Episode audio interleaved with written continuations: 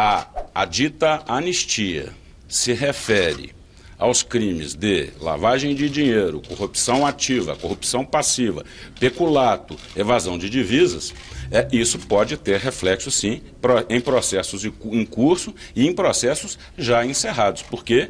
Porque a lei penal retroage para beneficiar e nunca para prejudicar.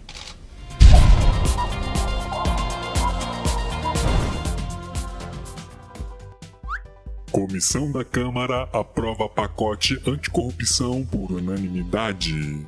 Oh, que legal!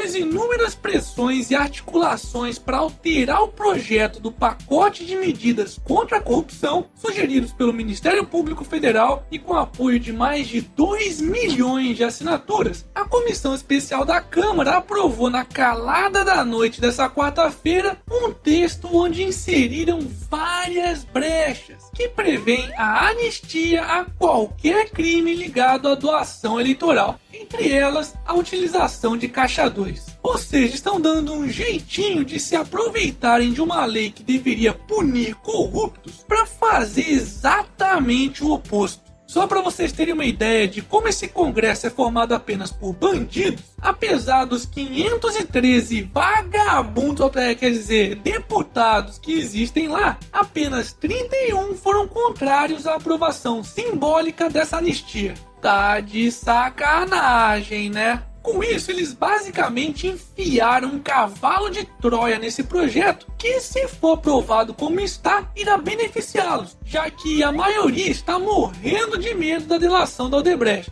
Mas se ficar sendo adiada, como aconteceu hoje, ganharão ainda mais tempo para continuarem livres e sem regras mais rígidas para puni-los. A gravidade dessa situação é tão grande que até o juiz Sérgio Moro emitiu uma nota criticando a anistia ao Caixa 2 e afirmando que isso impactaria até as investigações da Lava Jato. É isso mesmo, a Lava Jato pode até acabar, para alegria de indivíduos como Renan Calheiros, que diz que é forçação de barra chamar de anistia o perdão retroativo à Caixa 2. Pelo visto, a mesma coisa que aconteceu na Itália durante a Operação Mãos Limpas nos anos 90 está acontecendo agora no Brasil, onde os políticos corruptos daquele país aprovaram inclusive leis que perdoavam de forma bastante específica e explícita os crimes dos políticos. Aliás, cadê os estudantes protestando contra esse golpe promovido no Congresso, hein? Hashtag anistiar caixa 2 não.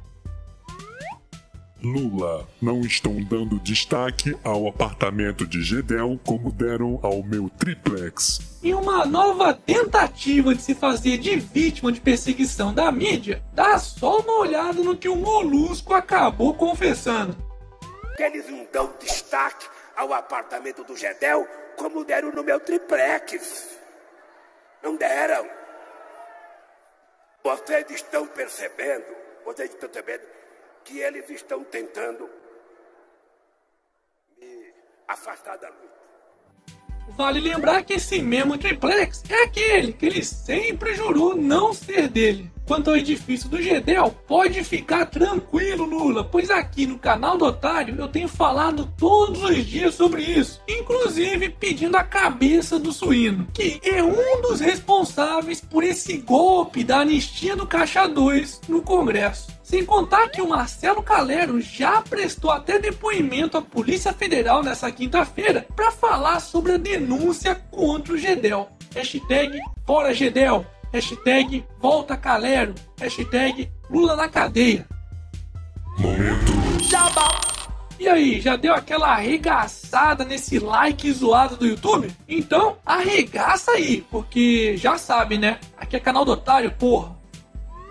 TSE decide libertar garotinho e impõe fiança de 88 mil reais. Mais uma do Tribunal Superior Eleitoral. Não bastassem os lixos das urnas eletrônicas e do recadastramento biométrico, agora o TSE resolveu fazer pizza. Acusado de utilizar milhões de reais do programa Cheque Cidadão para comprar votos, o TSE determinou nesta quinta-feira libertar o ex-governador do Rio de Janeiro, Antony Garotinho Chorão, alegando que não existiria justificativa sequer para mantê-lo em prisão domiciliar. Além disso, foi estipulado também uma multa duríssima de 88 mil reais sendo que a sangria nos cofres públicos foi de 3,5 milhões de reais por mês. Tá de sacanagem, né, TSE? Pelo visto, tá provado que no Brasil, quem não chora, não mama.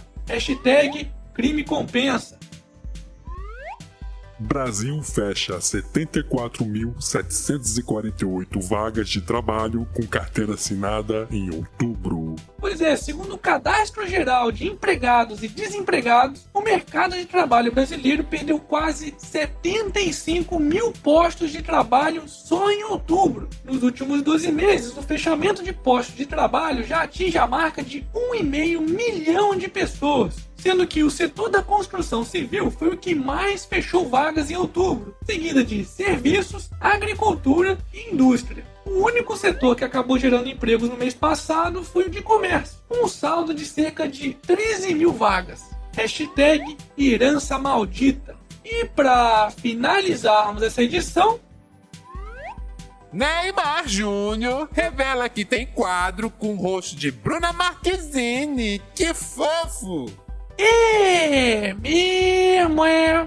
Malandramente. Muda-se.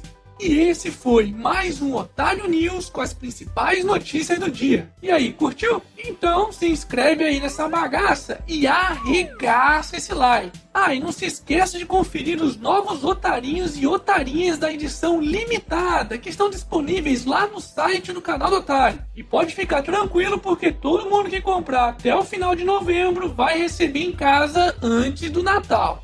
E amanhã, quem sabe, tem mais.